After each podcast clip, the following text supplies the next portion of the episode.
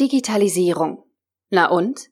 Wieso Musikgenuss unabhängig vom Format ist. Ein Beitrag verfasst von Stefan Fritz. Musik hören kann man auf viele Arten. Unbewusst beim Einkaufen oder Duschen oder bewusst im Auto, beim Joggen, in der Küche oder beim Lernen. Oder so richtig bewusst genießen mit der HiFi-Anlage. Auch wenn das Spektrum riesengroß und die Ansprüche grundverschieden sind. Die Idee hinter HiFi, High Fidelity, ist, dem Original mit der Aufnahme möglichst nahe zu kommen. Klares Ziel ist, bei akustischen Instrumenten und Stimmen nicht nur rechts und links, sondern auch die Staffelung im Raum, die Höhe und die Position des Klangkörpers genau verorten zu können. Das gilt ebenso für vollständig elektronisch erzeugte Klänge, die in den 1970er Jahren bei Pink Floyd noch ziemlich undifferenziert aus den Boxen kamen. Über Synthie-Pop-Musik von Gruppen wie Depeche Mode wurden sie aber immer weiter verfeinert, was die Ausdifferenzierung der virtuellen elektronischen Instrumente angeht. Und irgendwo in den verschiedenen Klassen der Zuspieler, Verstärker und Boxen hört dann HiFi auf und fängt High-End an. Ob man mit einer 1000 Euro HiFi-Anlage solche Feinheiten schon erfassen kann oder ob man dafür 10.000 oder sogar 100.000 Euro ausgeben muss, hängt vor allem vom persönlichen Geldbeutel und eine Menge von der eigenen Überzeugung ab. Doch für die meisten Musikgenießer galt in den letzten 50 Jahren die Devise, je teurer, desto besser. Aufgrund der vielfältigen Einflüsse bei den Zuspielern, Plattenspieler CD, Vorverstärker, Verstärker, Kabel und Lautsprecher war ein echter Vergleich auf Basis von Messwerten niemals möglich. Zwar schwebte über allem der Wunsch, möglichst nah an das Original heranzukommen, aber das war in Summe unbeweisbar. Und so geht es beim Testen von HiFi-Komponenten seit Jahrzehnten zu wie bei der Weinverkostung. Luftig, fein gestaffelt, mit klarer Kontur, mit Druck, klarem Ausdruck oder matschig, breich, unscharf, scharf, spitz oder mit belegten Stimmen. Die Digitalisierung bahnte sich mit dem Format MP3 einen Weg in den Alltag, denn das brachte Vorteile für alle Bereiche des normalen Musikgebrauches. Einfache Verfügbarkeit auf zig Geräten und ein gegenüber Kassetten, analogen Autoradios, Walkman und einfachen Schallplattenspielern sehr hohes Grundniveau. Der Massenmarkt ist mit MP3 gut versorgt und das Format wurde zur Basis von Spotify, Deezer und vielen anderen Musikdiensten. Dadurch erhält man mit Streamingdiensten auf ziemlich vielen Geräten, vom Smartphone über die inzwischen fest etablierten smarten Lautsprecher wie Sonos, Alexa und Co., eine gerne angenommene Musikgrundversorgung. Und die liegt akustisch mit Sicherheit deutlich über dem Klangniveau der typischen 2000 D-Mark HiFi-Anlagen in den meisten deutschen Wohnzimmern vor 30 Jahren. Durch die Digitalisierung und das höhere Grundniveau ist die Differenzierung über den Klang in der normale Konsumentenklasse in den Hintergrund getreten. Viel wichtiger ist heute die Integration des Musikangebots in das digitale Umfeld. Alexa als Home-Automatisierung, Spotify Connect, Airplay, Google Home und HomeKit sind heute die Differenzierungsmerkmale und die Magneten, die uns in die Ökosysteme der großen Digitalgiganten ziehen. Die Streaming-Anbote mit ihrer Möglichkeit zum Zugriff auf mehr als 50 Millionen Songs machen den Aufbau einer eigenen Schallplatten- und CD-Sammlung obsolet. Eigentlich also alles ein Traum. Schon mit schmalem Geldbeutel hält man eine ordentliche Wiedergabequalität und über die Streamingdienste kann man auf scheinbar alle Musik auf diesem Planeten zugreifen. Und das dank der Nutzung mobiler Geräte auch noch unabhängig vom Ort. Für die Musikliebhaber gehen mit dieser Entwicklung jedoch wichtige Elemente ihrer Leidenschaft verloren. Sie brauchen bzw. können nicht mehr mit viel Liebe, Diskussionen und den zahlreichen Einzelkäufen eine komplizierte Klangkette aufbauen und verbessern. Die Jagd nach speziellen Aufnahmen und Pressungen und die Aufbewahrung dieser Trophäen in speziellen Regalen scheint obsolet. Aber zum Glück hat die Digitalfraktion einen entscheidenden Fehler gemacht. Die CD konnte schon bei ihrem Start in den 1980er Jahren die wahren HiFi- und High-End-Liebhaber klanglich nicht überzeugen. Diese blieben in den 1980er und 1990er Jahren bei der geliebten Vinylplatte. Und als vor zehn Jahren der Siegeszug von komprimierten Dateien über die Streamingdienste begann und das musikalische Mittelfeld zufriedenstellte, tat sich für diese Zielgruppe eine neue Lücke auf. Wie kann man als echter Musikliebhaber digital hören, wenn das Basismaterial durch die Kompression schlechter als die CD ist?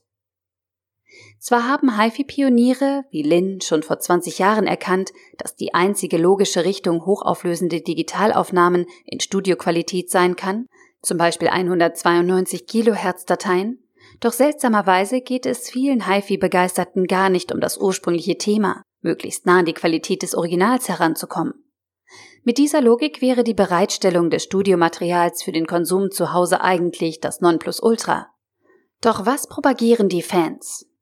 Wie schon erwähnt, zerstört die Digitalisierung des HiFi-Hobbys zwei echte Freuden des Musikliebhabers. Das Sammeln und Stöbern und dann ins eigene Regal stellen von Musikkonserven weicht einem Knopfdrücken in einem der vielen Hi-Rays hochauflösenden Musik-Download-Portale. Das Wissen darum, dass es dieser doofen Technik egal ist, ob man die Datei einmal oder 100.000 Mal herunterlädt, versaut einem das gute Gefühl des Besitzenwollens. Darüber können auch die neuen Hi-Ray-Streaming-Dienste wie Tidal oder Kobas nicht hinwegtäuschen. Etwas in den eigenen Händen zu halten bedeutet Autonomie und Selbstbestimmung. Und genau diese Emotionen rauben uns die digitalen Formate und Dienste. Der Aufbau der perfekten Abspielkette ist eine Sache von Jahren mit stetiger Suche nach dem Optimum und dem Austauschen einzelner Komponenten.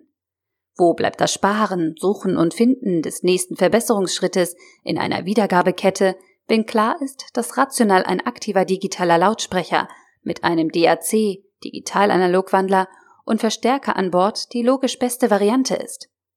Vorbei die komplexe Kette aus vielen Komponenten. Einfach den Hi-Res Musikstreaming-Dienst oder den lokalen Musikserver, zum Beispiel von Rune, auswählen und dazu den richtigen aktiven digitalen Lautsprecher. Und fertig. Das Ganze ist nur noch abhängig vom persönlichen Geldbeutel. Dieser Logik entziehen sich Nostalgiker mit echter Ignoranz. Sie drehen die Zeit ganz einfach 30 Jahre zurück und erklären die analoge Vinylplatte zum Maß aller Dinge. Klar ist das unlogisch. Denn mal ehrlich, ist wirklich an jede Pressstelle für die schwarzen Scheiben das originale Masterband geschickt worden oder einfach nur eine verlustbehaftete analoge Kopie?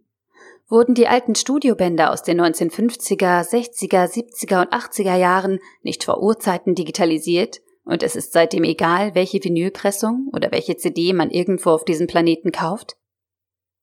Digitale Technik nimmt uns Auswahl, Nischen und die Imperfektion. Genau das, worüber wir Menschen uns im Rahmen unserer Individualität von anderen unterscheiden möchten.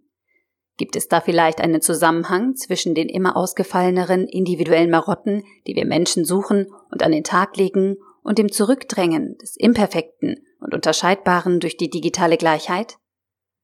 Streiten kann man sich natürlich auch über Unterschiede von digitalen Diensten und Ketten oder über Unterschiede von Formaten wie FLAC oder MQA. Das ist aber sinnlos. Die Menschen tun das aus alter Gewohnheit und beschreiben den einen Musikstreaming-Dienst als etwas klarer oder was auch immer. Fritz Habich hat die Klangunterschiede beim Streaming sehr schön herausgearbeitet. Anders als früher sind die Unterschiede heute messbar und nachweisbar. Sie liegen in der unterschiedlichen Lautstärke und Filtern, die die verschiedenen Dienste bewusst einsetzen. Es geht also um das menschliche Irren der subjektiven Wahrnehmung und eine bewusste Manipulation. Damit ist die Idee von HiFi, so nah wie möglich an die originale Aufnahmesituation heranzukommen, ad absurdum geführt.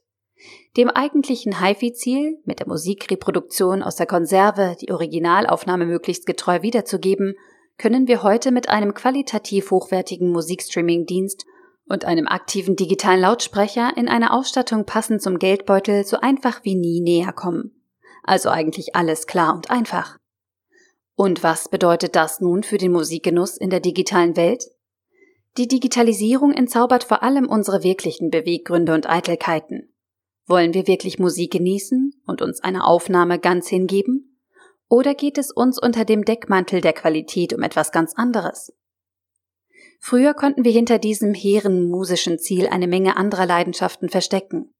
Die Leidenschaft, Schallplatten oder CDs zu sammeln und dann zu besitzen, autonom zu sein, die Leidenschaft, immer neue Geräte aufzuspüren und zu kaufen, nur um noch besser hören und genießen zu können. Die Leidenschaft, mit anderen demselben Hobby zu frönen und sich mit Seelenverwandten auszutauschen. Schon früher hätten wir einfach in ein Konzert gehen können, um dem Ziel der perfekten Aufnahme ganz nah zu sein. Egal ob analog oder digital. Obwohl die Fakten irgendwie klar sind, werden wir Menschen noch viele Jahre über den besten Weg zur Musikreproduktion streiten. Denn wir Menschen sind soziale Wesen und ein Teil unseres Lebens ist genau der Austausch, der Diskurs mit anderen, das Zusammenschließen in Gruppen und das Verteidigen von Gruppenwerten gegenüber anderen. Solange wir das wissen, sollten wir lächeln und genießen. Egal wie und egal was und vor allem egal ob analog oder digital. Denn für das Genießen sollte die verwendete Technologie egal sein. Der Artikel wurde gesprochen von Priya, Vorleserin bei Narando.